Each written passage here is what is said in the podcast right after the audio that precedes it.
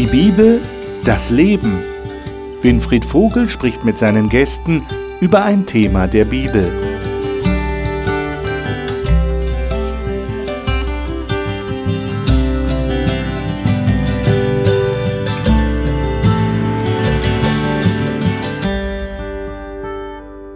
In der letzten Woche waren wir gedanklich noch auf dem Weg nach Rom mit Paulus. Wenn Sie dabei waren letzte Woche, dann erinnern Sie sich sicherlich.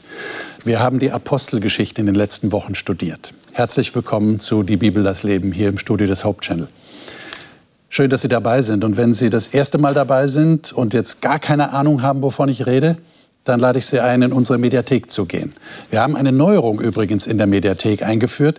Wir haben jetzt die letzten Sendungen, auch der letzten Jahre, nach den Staffeln, also nach den Themen geordnet. Wenn Sie also zum Beispiel Sendungen über den Römerbrief suchen oder über den Galaterbrief oder über Haushalterschaft, egal was für ein Thema wir in den letzten Jahren behandelt haben, Sie können das jetzt sehr geordnet finden und dann gleich ein ganzes Thema sich anschauen, jeweils ungefähr 13 Sendungen. Jetzt haben wir ein neues Thema und das schließt eigentlich in gewisser Hinsicht an das an, was wir in den letzten Wochen behandelt haben. In der Apostelgeschichte ging es ja auch darum, wie hat sich die Kirchengemeinde, wie haben sich diese frühen Christen entwickelt miteinander? Wie sind sie miteinander umgegangen? Wir haben festgestellt, ähm, die hatten auch manchmal Konflikte. Und wie haben sie die gelöst? Und wir haben auch feststellen können, dass das wirklich Verbindende eigentlich ihr Herr war, Jesus Christus, der Auferstandene der hat sie motiviert, der hat sie begeistert, dass sie rausgegangen sind, dass die anderen Menschen von ihm erzählt haben. Und wir haben jetzt das Thema in den kommenden Wochen und wir fangen heute damit an, Jesus verbindet. Was verbindet Menschen tatsächlich? Es können alle möglichen Interessen sein, die Menschen verbinden. Es gibt ja auch Vereine, wo sich Menschen zusammenfinden, weil sie ein gemeinsames Hobby haben. Aber uns Christen geht es natürlich darum, was verbindet uns? Und vielleicht können wir auch darüber hinaus in die Gesellschaft, in der wir uns bewegen, hineinwirken. Und ich denke, wir sind uns alle einig, das Thema Streit, Versöhnung, Miteinander ist ein sehr aktuelles, gerade in unseren Tagen. Ich lade Sie ein, dass Sie mit uns die Bibel aufschlagen. Wir werden das hier tun, werden durch die Bibel gehen und uns anschauen, was sagt die Bibel genau zu diesem Thema wie Menschen miteinander umgehen und wie Konflikte gelöst werden können und dass Jesus tatsächlich verbindet. Bevor wir die Bibel aufschlagen, stelle ich Ihnen natürlich die Gäste vor, die hier bei mir im Studio sind.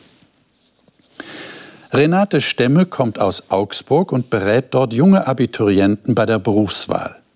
Sie sagt, sie habe schon oft erlebt, wie Gott ihr besonders in schweren Zeiten wirklich geholfen hat. Marion Esser von Beruf Krankenschwester ist seit vielen Jahren Betriebsrätin in einem Klinikum. Sie sagt, sie sei immer wieder erstaunt, wie sehr die Bibel ihr hilft, ihren Alltag zu bewältigen. Johannes Näther ist Pastor und derzeit Leiter eines Freikirchenverbandes für Norddeutschland. Er sagt, er sei fasziniert, wie die Bibel durch den Geist Gottes immer neu lebendig wird und nie alt ist.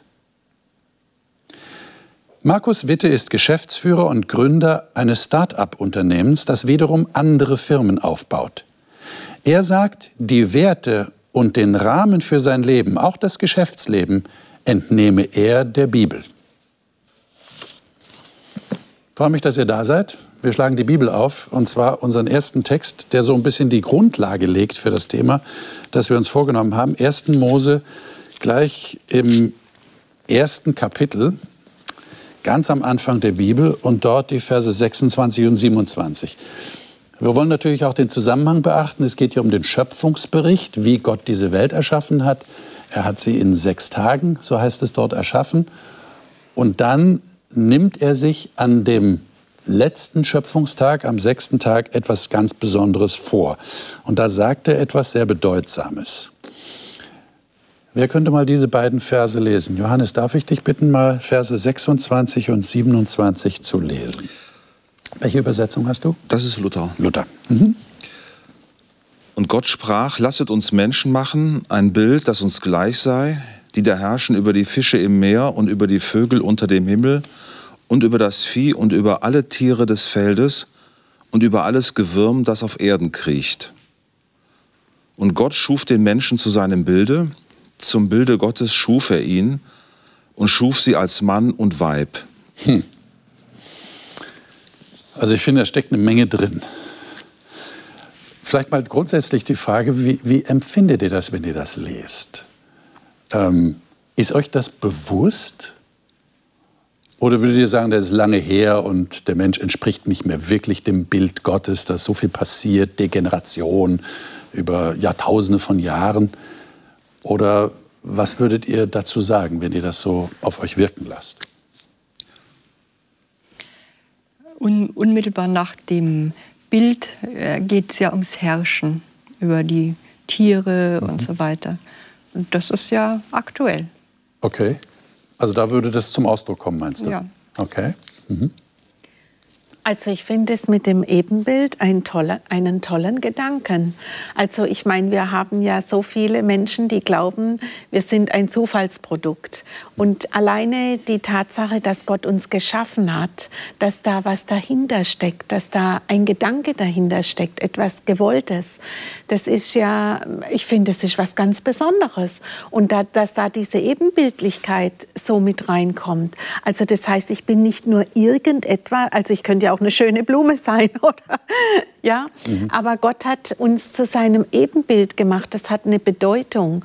Und ich finde auch das Thema, er hat dann zum Ebenbild gemacht Mann und Frau. Also da steht ja nicht, einer ist mein Ebenbild, sondern beide beide in, verkörpern ein Stück weit das Ebenbild Gottes. Da könnte man ja glatt auf den Gedanken kommen, Gott ist Mann und Frau gleichzeitig. Das wissen wir nicht. das wissen wir nicht. Ja. Oder? Ja, natürlich, das steckt da drin. Und von daher verbietet sich da auch, denke ich, so eine Art Einseitigkeit. Äh, was ich ja faszinierend finde an dieser Aussage ist, ähm, ich, äh, Johannes, bin ein Bild Gottes. Und wenn ich das heute so anderen Menschen erzähle, wir darüber ins Gespräch kommen, also das löst schon Verwunderung aus. Das wird nicht einfach nur so teilnahmslos wahrgenommen, sondern ist der Mensch tatsächlich ein Bild Gottes äh, und ja, was, äh, was steckt dahinter? Was, was verbinde ich denn damit? Mhm. Und, äh, oder müssen wir eher heute sagen, äh, wenn wir in unsere Gesellschaft, in die Welt hineingucken, wo steckt denn da noch was Göttliches? Ja, was der Mensch heute alles fabriziert, das lässt ja mehr Fragezeichen aufkommen als, als Ausrufezeichen. Na, begeben wir uns doch mal kurz auf die Suche. Was würdet ihr denn sagen? Wo, wo ist denn da was? Was von Gott. Also für mich ist uns. das Wesentlichste, dass wir geschaffen sind und selber Schaffenskraft haben, okay. dass wir kreativ sein können. Okay. Ähm, also es ist mir auch im, im, geschäftlichen Sinne kommt mir das immer wieder äh, ganz praktisch. Also wenn du ein Start-up gründest, hast du immer eine Idee und, und, du hast es mit kreativen Leuten zu tun, die, die, die, die schöpferisch tätig sind. Und das sehe ich so jetzt nicht bei den Tieren. Also ich meine, da gibt es schon einen fundamentalen Unterschied. Und, und Gott selber denkt sich etwas aus und er hat erst eine Idee und das wird dann. Also wir sprechen jetzt nicht und dann steht es da. Das ist bei uns ein bisschen anders, aber wir haben trotzdem eine schöpferische Kraft und das finde ich faszinierend. Okay. Was noch? Wo, wo, du das jetzt sagst mit der schöpferischen Kraft, ja, wir, wenn wir sonst Bild Gottes, dann haben wir immer gleich eine Wertung und denken, dann müssen wir ja super toll sein. Aber das Schöpferische ist nicht von vornherein gut oder böse. Ne? Ja, das ist eigentlich wertneutral. Ne? Ja. Also einfach Kreativität zu haben, etwas schaffen zu können. Wobei ich denke, auch dieses Thema, wir sind was Besonderes. Also ich will das jetzt nicht, äh, ich sage das in Anführungsstrichen, aber äh, mein Enkel wurde vor zwei Wochen geboren und dann habe ich dieses Kind im Arm und dann denke ich, das ist so etwas Besonderes. Also wie wir funktionieren. Also ich komme ja aus dem medizinischen Bereich. Für mich ist das immer wieder erstaunlich, weil zu was der Körper imstande ist, was für Heilungskräfte er hat und so weiter. Und da denke ich schon, wir sind etwas Besonderes. Und da ist es für mich unvorstellbar, dass wir aus dem Nichts entstanden sind oder dass wir uns äh, irgendwo herausentwickelt haben. Und ich finde auch, wenn man zum Beispiel Kinder nimmt, es macht für Kinder einen ganz großen Unterschied in ihrem Leben, ob sie gewollt sind, ob sie, äh, sie ein Wunschkind waren oder ob sie eben ein Zufallsprodukt sind. Das macht für ihr Leben ganz enorm was aus. Und für mein Leben sage ich jetzt nur, macht es ganz enorm was aus, zu wissen, ich bin ein Wunschkind sozusagen auch für Gott. Er hat mich schon im Mutterleib gekannt. Und im Psalm sagt er, er hat mich schon im Mutterleib bereitet. Und wenn ich dann dieses vollkommene Wunder des Menschen überhaupt sehe, der, Funktionsweisen und alles, was dazugehört, dann kann ich nur sagen, trotz der Degeneration sind wir immer noch ein Wunderwerk. Hm in Anschluss an das, was, was Markus eben gesagt hat, äh, also Kreativität als ein Merkmal des Göttlichen, äh, wenn hier steht, und Gott äh, schuf den Menschen, vorher wird ja gesagt, er sprach, ich bin ein Wesen, das sich selbst reflektieren kann. Ich habe ich hab ein Bewusstsein. Ich kann mich zu, zu mir selbst auch in Beziehung setzen. Und ähm, das finde ich insofern spannend, als, als ich dadurch ja auch eine, eine äh, neben diesem Aspekt der Kreativität äh, auch diese, dieser Aspekt der, der Selbstverantwortung, der Selbstreflexion, des Nachdenkens habe. Und ähm, da schwingt für mich auch so ein Stück Verantwortung äh, mit, die ich, die ich als Mensch, als Menschsein immer auch gleichzeitig mitdenken muss. Also da ist was wirklich Tolles passiert, wenn ich euch so höre. Das ist eigentlich eine, eine tolle Sache. Jetzt sagt ja die Bibel hier an dieser Stelle, habt ihr das registriert, äh, ihm ähnlich. Ja, das ist in der Grundsprache des Alten Testaments tatsächlich ein Begriff, der da steht. Jetzt habt ihr schon was gesagt, ja, wo ihr gewisse Ähnlichkeit zwischen dem Menschen und Gott seht. Ähm, ich habe den Eindruck, wir Christen sind manchmal da ein bisschen sehr äh, vorsichtig, sicherlich auch zu Recht, dass wir sagen, naja, ähm, können wir überhaupt sagen, wie Gott aussieht? Keiner hat Gott gesehen. Aber wir haben auch Bezeichnungen in der Bibel für Gott, wo er oder Beschreibungen, wo von seinem Gesicht die Rede ist, von seiner Hand die Rede ist. Äh, das deutet ja schon darauf hin, dass da eine Ähnlichkeit ist, oder? Auch äußerlich. Ich finde, wir haben eine ganz tolle Entsprechung in der Bibel. Also das, was, was eigentlich das Zentrum ist. Also Gott wurde ja Mensch in Jesus.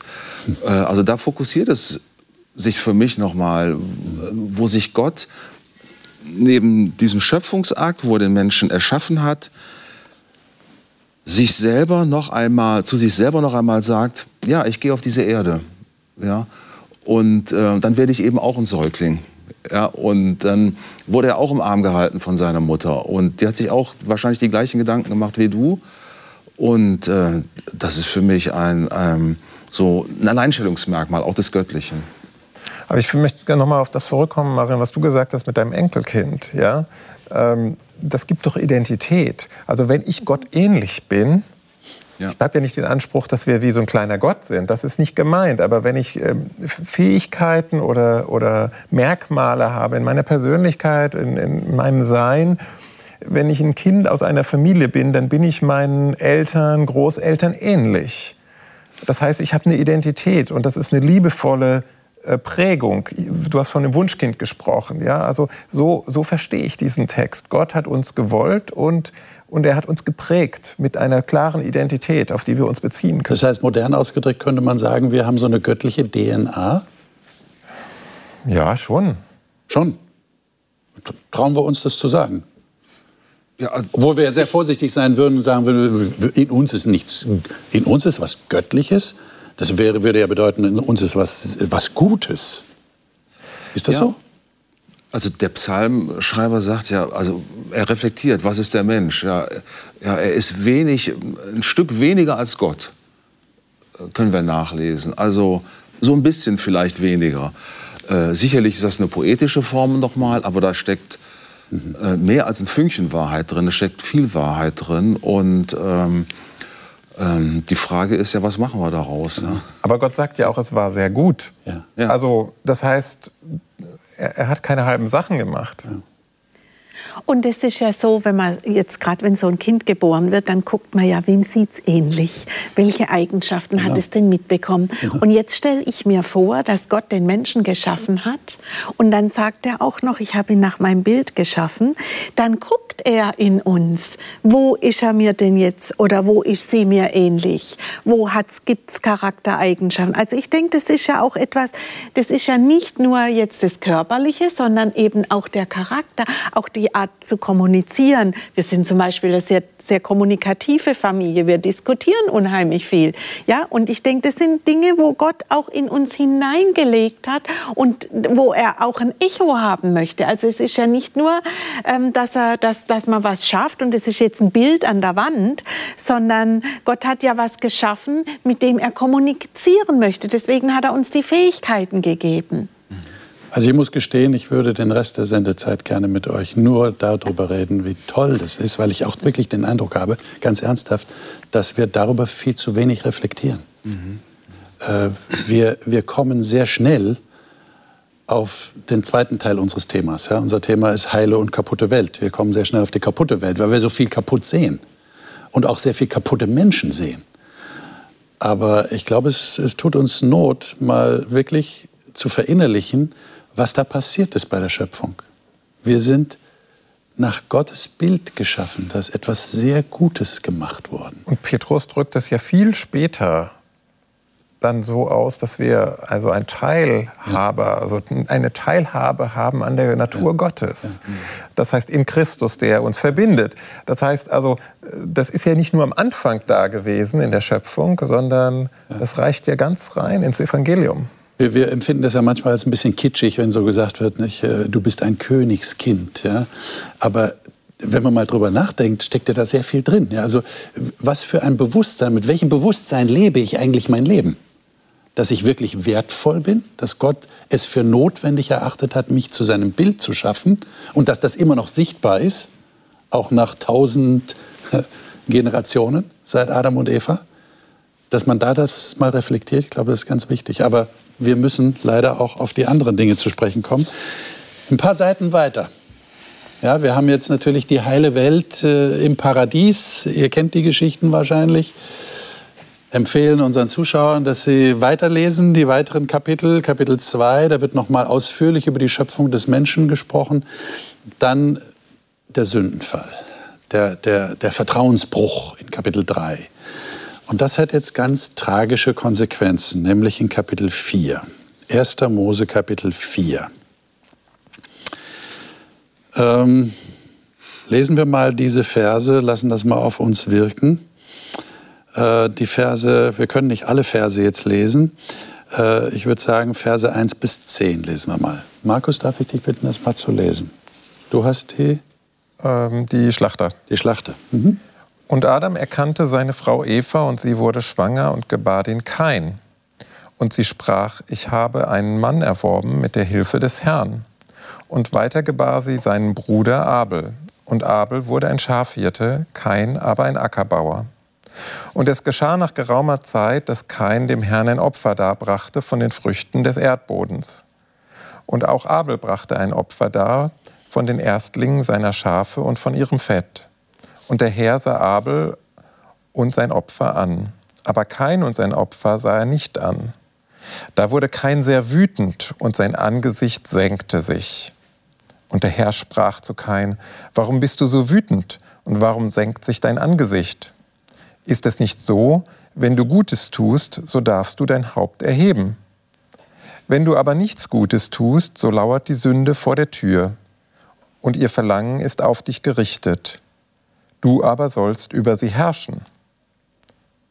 Und Kain redete mit seinem Bruder Abel, und es geschah, als sie auf dem Feld waren, da erhob sich Kain gegen seinen Bruder Abel und schlug ihn tot. Da sprach der Herr zu Kain, wo ist dein Bruder Abel? Er antwortete, ich weiß es nicht. Soll ich meines Bruders Hüter sein? Er aber sprach, was hast du getan? Horch, die Stimme des Blutes deines Bruders schreit zu mir von dem Erdboden. Ja, und dann kommt ja auch die, die Erkenntnis, dämmert dann kein. In den weiteren Versen lesen wir das, dass er dann schließlich zu dem Ergebnis kommt, die Strafe ist zu groß, die kann ich gar nicht tragen. Aber das hat er erst hinterher realisiert. Ähm, könnt ihr euch irgendwie vorstellen, was da passiert ist? Ich meine, das ist der erste Mord, den wir in der Bibel gleich auf den ersten Seiten beschrieben bekommen. Aggression führt dazu, dass einer seinen eigenen Bruder umbringt. Ich meine, wir versuchen uns mal vorzustellen, wir versuchen mal die Geschichte aufzufüllen, die hier nicht weiter beschrieben wird. Die haben sicherlich miteinander gespielt. Wie weit waren die auseinander vom Alter? Und dann das. Hat es hundert- und millionenfach, hunderttausendfach gegeben, Brudermord. Aber was passiert hier bei diesem ersten Mal? Ich finde, das ist eine, eine, sehr düstere Geschichte. Ja. Ich, äh, wir werden damit hineingenommen ähm, und ja, was, was mich hier stutzig werden lässt, ist, dass ich äh, über die Motivation nicht so viel erfahre. Mhm. Was spielt da äh, bei dem Kain sich im Innern ab? Was sind seine Motive und ähm, was hat ihn dermaßen innerlich bewegt oder so zornig werden lassen, dass er seinen Bruder erschlägt? Das ist ja eine Tat, die, äh, die unheimlich viel Überwindung kostet, ja. Die, die, eine massive Grenzüberschreitung darstellt. Wir können uns das wahrscheinlich gar nicht vorstellen. Ein Affekt vielleicht, aber hier ist es ja ganz gezielt, äh, man kann schon fast sagen geplant. Komm, ja, wir gehen aufs Feld und ähm, dann hat sich da wahrscheinlich ein Film im Hinterkopf bei ihm abgespielt. Also harte Geschichte. Du sagst eine düstere Geschichte und da stimme ich ja auch zu. Es ist sehr deprimierend, was wir hier wahrnehmen. Aber ich finde sehr interessant ähm, zu schauen, was tut Gott hier in der Geschichte. Es mhm. ist so ein Lichtblick für mich, also in, in dieser Tristesse, in, in, weil Gott spricht noch mit dem Kain, als er innerlich mit sich kämpft. Ja? Also da ist schon ganz viel negative Energie in seiner Seele sozusagen, die sich da ausbreitet. Und Gott fragt dann, warum, warum ist das so? Er kommt in den Dialog, er kommt ins Gespräch. Also man könnte auch sagen, äh, da ist eine Therapiesitzung. Äh, da muss jemand vielleicht mit seiner Aggression, mit seiner Wut äh, irgend mit jemandem mal reden. Und, und eigentlich ist das ja eine Riesenchance, die keinem da angeboten wird ins, in den Dialog zu kommen. Wir reden hier über Konflikte. Ne? Ja, ja, ja. Und ich meine, die Bibel sagt ja an dieser Stelle, es ist offensichtlich die Sünde. Nicht? Gott sagt zu ihm, die Sünde wird versuchen, über dich zu herrschen, aber du solltest über sie herrschen. Aber wenn wir mal das verallgemeinern und grundsätzlich reden über, über diese Problematik des Menschen, äh, da entwickelt sich Aggression. Könnt, könnt ihr das mal ganz ehrlich für euch beschreiben? Was sind so die ersten Schritte in mir selber, die dazu führen, dass ich aggressiv gegen eine andere Person werde. Es gibt ja auch Autoaggression, Leute, die sich selber verletzen oder mit dem Kopf gegen die Wand oder so, das gibt es ja auch. Aber aggressiv gegen andere Menschen, was läuft da ab? Also wenn ich das Beispiel hier nehme, dann beginnt es mit dem Vergleichen. Ha. Es beginnt mit dem, dass sie sich vergleichen und er guckt, wieso nimmt er dem sein Opfer an und meins nicht. Und da fängt es in, in, ihm an zu Vorher gab es kein. Ja, da gibt es auch diesen Aphorismus. Ne? Genau. Alle Not kommt aus dem Vergleichen. Genau. Also du genau. meinst, das wäre. Das so wär, also, also hier, mhm. mein, was mich am meisten erschüttert hier an der Stelle, ist, dass es so bald passiert. Ist die erste Generation nach dem Paradies. Ja. ja. also das ist, ich meine, die haben ja noch nicht die großen Erziehungsfehler gemacht, also stelle ich mir zumindest vor. Die haben noch direkten Umgang mit Gott gehabt. Wieso passiert das so bald? Und das ist das, wo ich, wo ich mich frage, wir sind oft in unserer Gesellschaft, wir sind ja oft so schnell dabei zu fragen, warum? Wer hat Schuld? Wo kommt es her? Waren das die Eltern? War es die Umgebung? War es die Erziehung? Und wenn wir uns heute umgucken, was in Deutschland passiert, dann merken wir, wie dicht an der Oberfläche der Unmut herrscht und wie schnell genau diese Gefühle, es sind die gleichen Gefühle. Ich gucke zum anderen und denke, wieso hat der was, was ich nicht habe? Ja, aber jetzt, aber jetzt müssen hoch. wir doch feststellen, es, meine, hinterher ist man immer klüger. Auch der Kain war hinterher klüger. Und wir müssen ja zugeben, es bringt ja eigentlich nichts. Die Aggression, die ich gegen einen anderen richte, was bringt die? Bringt sie mir Genugtuung, wenn der andere tot ist? Was läuft da psychologisch ab, meine ich? Ich kann mir vorstellen, dass die, dass die Verletzung, die jemand in seiner Seele spürt, wenn er durch den Vergleich zu dem Schluss kommt, ähm, und der Text sagt es ja, ähm, zu dem Schluss kommt, ich werde so ein Stück in die zweite Reihe gesetzt. Ja? Also warum sieht Gott mein Opfer hier nicht gnädig an? Und das ist auch eine Anfrage an unser Gottesbild oder an das Verhalten von Gott. Äh, da soll er sich ja mal offenbaren, da soll er mir mal sagen, was hast du denn gegen mich, Gott? Und ich kann mir vorstellen, und aus der Erfahrung weiß ich das, dass viele Menschen äh, damit auch zu kämpfen haben. Wie, wie bin ich bei Gott angenommen? Und das sind Gedanken, die gar nicht so weit weg auch von mir persönlich sind. Da kann irgendwas reinhauen in meinen Alltag und ich mache einen Fehler oder es können sich Konstellationen ergeben, wo dann Menschen genau diese Not spüren, hat mich Gott verlassen. Und ähm, mit der Konsequenz, zornig zu werden, aggressiv, ähm, ja, ein Verhalten an den Tag zu legen, was man vielleicht sonst gar nicht bei ihm finden würde. Das, das, was du beschreibst, geht ja sicherlich jedem Menschen in einer gewissen Dimension so. Meine Frage an euch wäre, wo setzt ihr die Bremse an? Wo greift bei euch eine Bremse und was ist das für eine Bremse? Dass ihr sagt, jetzt passe ich auf, jetzt Versteht ihr, die Bremse habt ihr ja offensichtlich, denn ihr habt noch keinen umgebracht, wenn ich es mal so deutlich sagen darf. Ja? Ihr habt noch nicht Abel umgebracht. Aber wo ist die Bremse? Wie macht ihr das? Wenn ich nach dem Text gehe, muss ich sagen, Gott traut mir zu, äh, Mensch, hab dich im Griff. Ähm, ich bin wieder bei meiner Aussage von eben. Du kannst auch über dich selbst nachdenken, dich reflektieren. Äh, herrsche über die Sünde.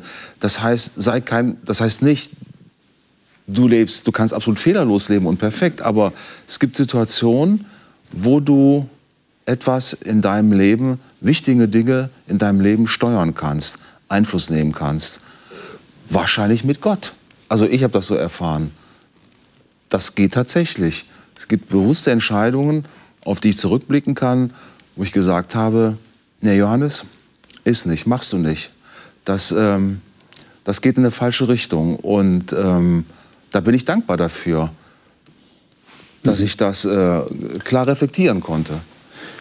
Jetzt kommt mir gerade eine verrückte Frage. Ich würde gerne euch Frauen mal dazu hören.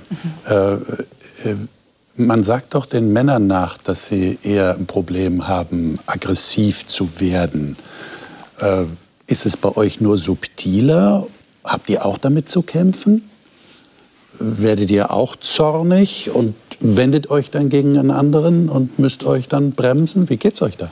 Auf alle Fälle ja? kann man auch als Frau zornig werden. Es ist ja mitunter auch ein Zeichen der Überforderung. Mhm. Also Kinder zum Beispiel können einen wirklich an, den, an die Grenzen bringen. Und dann ist halt die Frage, hat man ein Repertoire, damit dann umzugehen? Also dass man sich bewusst ist, ich, wenn gar nichts anderes mehr geht, ich muss aus dieser Situation erst mal rausgehen und äh, weggehen, Luft schnappen. Ich meine, du berätst ja auch junge Leute, was die Berufswahl angeht. Es gibt ja sicher auch frustrierende Erlebnisse, denke ich mal. Vielleicht junge Leute nicht so sich beraten lassen wollen oder in die falsche Richtung gehen. Das kann ja auch sein, nicht? Mm, weniger? Na, eigentlich weniger. weniger. Sind, die alle, sind die alle sehr froh, dass sie beraten werden? Die müssen ja nicht tun, was Die was, müssen nicht tun, was, was du sagst. Und die kommen alle freiwillig. Die kommen alle freiwillig, ja, das macht einen Unterschied. Also ich bin ein sehr impulsiver Mensch mhm. und von daher kann ich das gut nachvollziehen, wie das ist, wenn der Deckel hochgeht. Aber ich denke, auch das ist ja etwas, was Gott uns gegeben hat. Wenn ich in dieses Beispiel da reingucke, dann ist Gott zu Kain gegangen und hat mit ihm gesprochen. Ja, und zwar bevor er die Tat getan hat. Und das ist etwas, wo ich glaube, dass Gott es heute auch mit mir noch tut. Mhm. Ich, ich, nur manchmal mache ich es wieder kein. Ich höre nicht hin. Aber wenn ich lerne, darauf hinzuhören, und für mich ist das, was eigentlich da auch drin steckt, Gott hat ihn gefragt. Gott hat mit ihm, er hat ihm Kommunikation angeboten. Er hat gesagt, warum bist du so zornig? Das ist doch eigentlich eine Aufforderung, rede mit mir. Ja, erklär mir doch mal, damit wir miteinander ins Gespräch kommen. Und dann sagt er ihm, lass dich von der Sünde nicht beherrschen. Und ich denke, das ist ein Lernprozess. Also ich denke, wir werden mit unterschiedlichen Naturells geboren. Das ist einfach so. Der eine ist etwas ruhiger. Ich habe nie dazu gehört. Aber ich kann sagen, wenn ich bereit bin, da hinzugucken und wenn ich bereit bin, auf die leise Stimme Gottes zu hören, dann verändert er mich da auch und dann hilft er mir auch über die Sünde zu herrschen. Nicht immer gleich, aber immer öfter. Okay, ich habe hab vorhin von der Bremse gesprochen. Würdet ihr dann sagen, Christen, das heißt also ihr, wir, ähm, haben eine bessere Bremse zur Verfügung?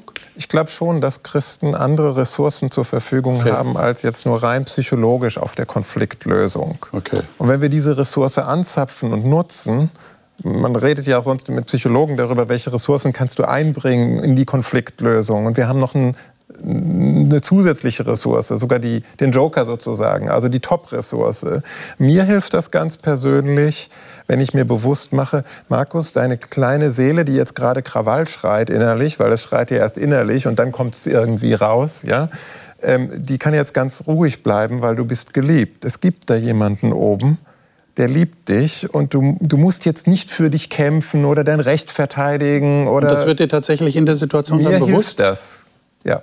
Und das okay. hilft mir, die Bremse eher ähm, reinzubringen. Nicht immer, ich bin nicht perfekt. Okay. Ich kämpfe damit auch. Ich bin auch temperamentvoll, okay. so wie die Marion. Und ihr würdet sagen, das ist der Grund, warum es in Kirchengemeinden keinen Mord und Totschlag gibt?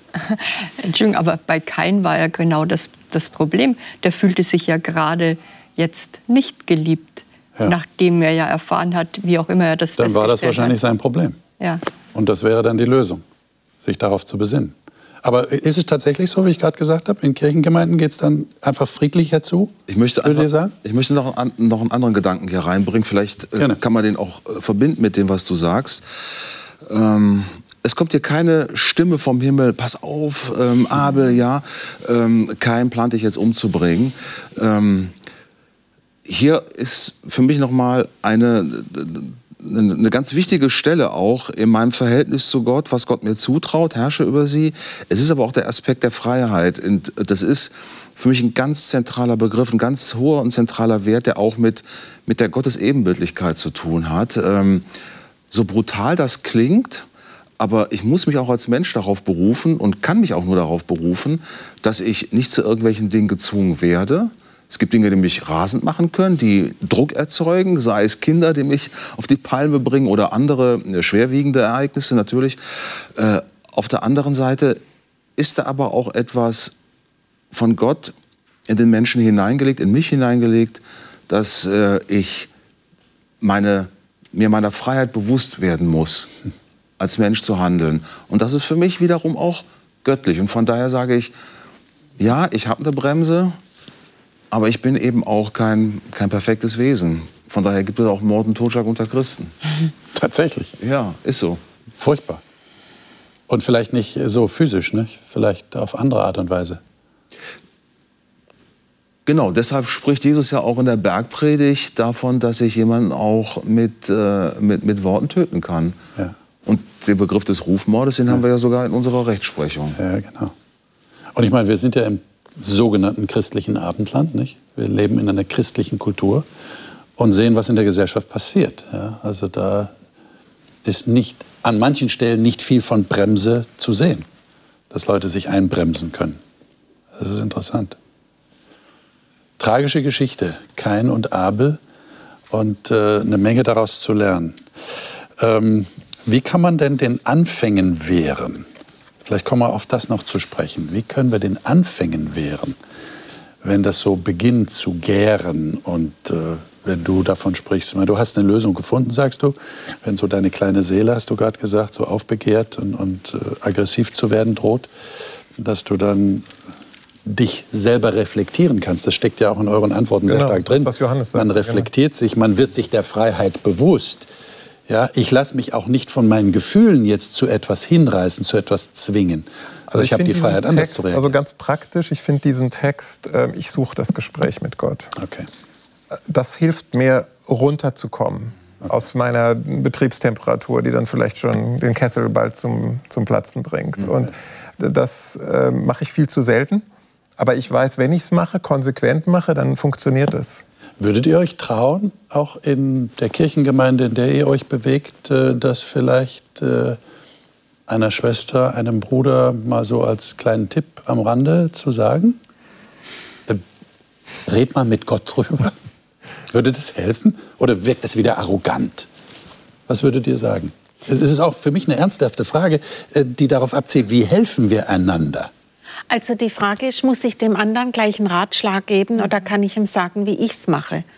Wäre ja genau. auch mal eine Möglichkeit, Natürlich. dass ich erst mal Art und Weise genau, an, wie ich es mache. Genau, und da ja. kann ich ja sagen, du hör mal zu, mir hilft es, mhm.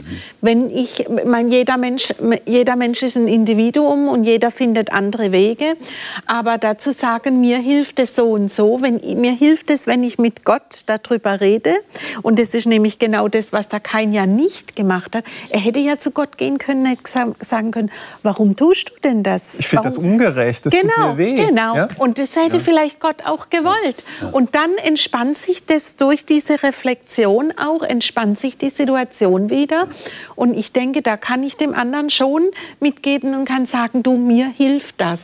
Und vielleicht... Wir können ja auch nicht leugnen, dass manches sich auch aufschaukelt im mhm. Miteinander. Ja, da ist der eine aggressiv oder verärgert oder wütend und teilt das dann mit dem anderen. Das haben wir jetzt auch auf der Straße, ja, wenn wir so in die Gesellschaft hineinschauen, die Proteste, die, die da losgehen. Ähm, das ist ja auch, da, da, da heizt man sich gegenseitig noch an. Was mir, was mir hilft, ist auch, dass ich mich dann bewusst zurücksetze und sage, äh, stell dich mal in die zweite Reihe, Johannes, und jetzt geh mal in den Schuhen des anderen. Oder mhm. der ist ja oder die ist ja auch Mensch, Geschöpf Gottes. Mhm. Warum denkt er oder sie so? Wie kommt es zu bestimmten Haltungen, Meinungen und äh, warum haben wir uns hochgeschaukelt? Was ist meine Rolle dabei? Und sich selbst an dieser Stelle zurückzunehmen und den anderen bewusst in den Mittelpunkt des eigenen Denkens auch noch mal holen und ähm, darüber, darüber nachzudenken, was bewegt ihn, was ist sein Motiv für eine bestimmte Aktion, für, für eine bestimmte Position, die er vertritt. Und ich kann mir vorstellen, dass das auch hinter dieser Aussage in, ähm, steht, die Gott gemacht hat, herrsche über die Sünde. Das hört sich immer so groß an, herrsche über die Sünde. Das, äh, das bröselt sich auf in so ganz konkreten mhm. Alltagshandlungen. Ja. Aber ich finde es sehr wichtig, was du sagst, dass man sich also gemeinsam, damit sind wir fast wieder am Anfang der Sendung, dass man sich gemeinsam darauf besinnt, äh, ich bin nicht alleine Bild Gottes, sondern der andere ist auch Bild Gottes. Ja? Schlage ich das Bild Gottes. Genau. Aber es fängt mit einer Entscheidung an. Ich ja. muss mich also ich glaube, das ist wichtig bei allem, was wir sagen. Ich muss mich dazu entscheiden, dass ich sage, ich lasse jetzt diesen automatischen, dieses Kino oder diesen, diesen, diesen Zug, der da anrollt, ich lasse den jetzt nicht einfach rollen, sondern ich entscheide mich jetzt bewusst zu reflektieren, mir bewusst zu machen, der andere ist auch genauso Geschöpf wie ich, ähm, ich und dass ich das dann nicht will. Also es fängt schon mit einer Entscheidung an. Ja, auf jeden Fall.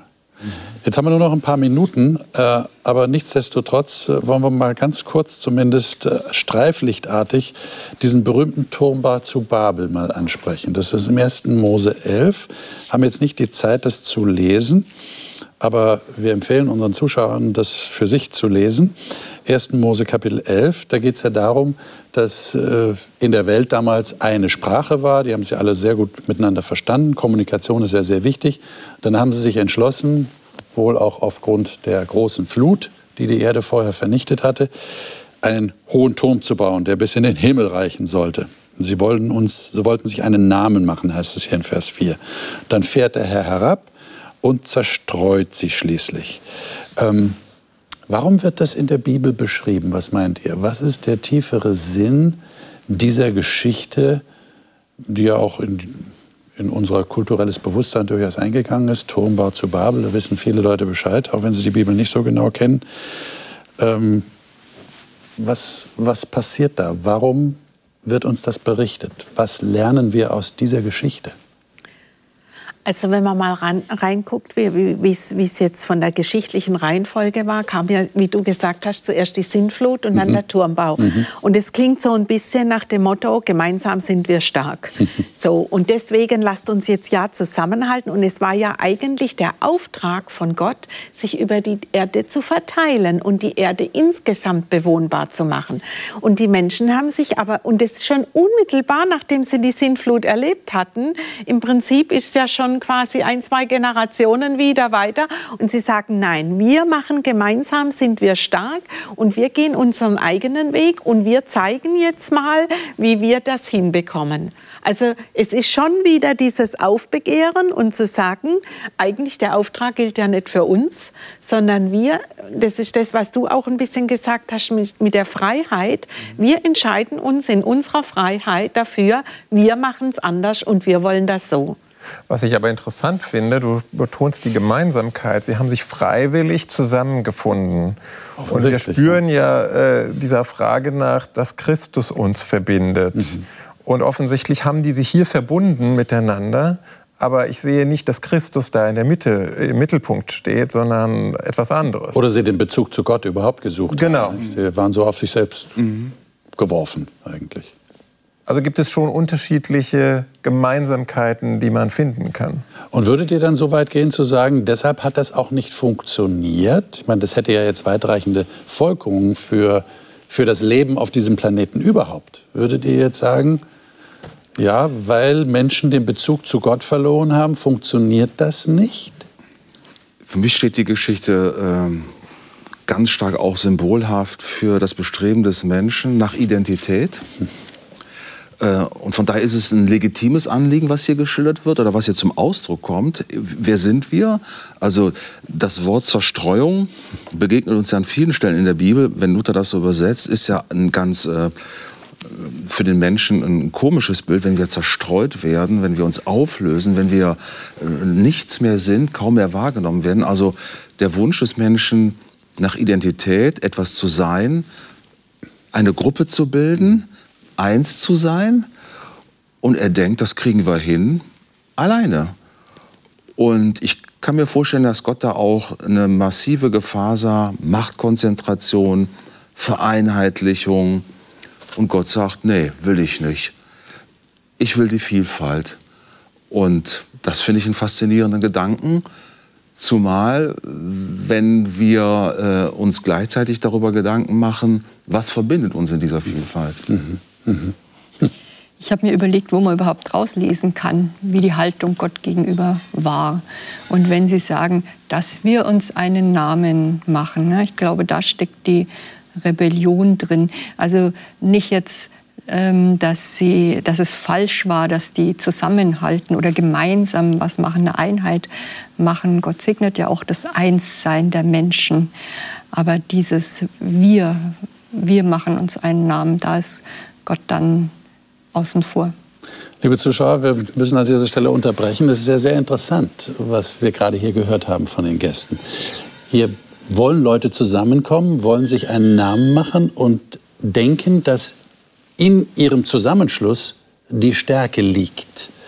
Aber eben offensichtlich ohne Gott.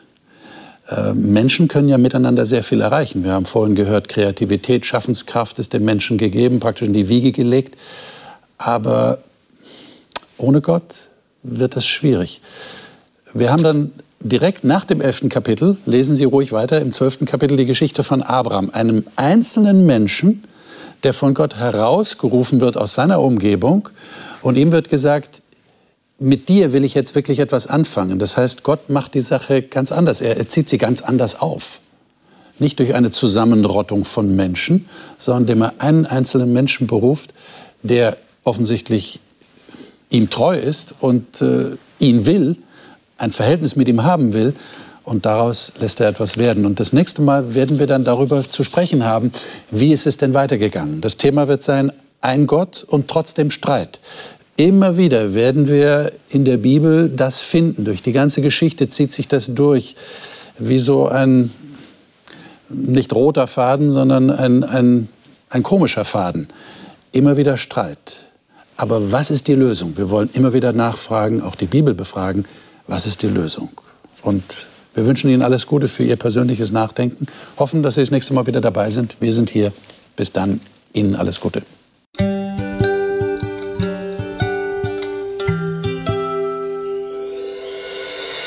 Sie hörten auf Hope Radio die Bibel, das Leben mit Winfried Vogel und seiner Gesprächsrunde.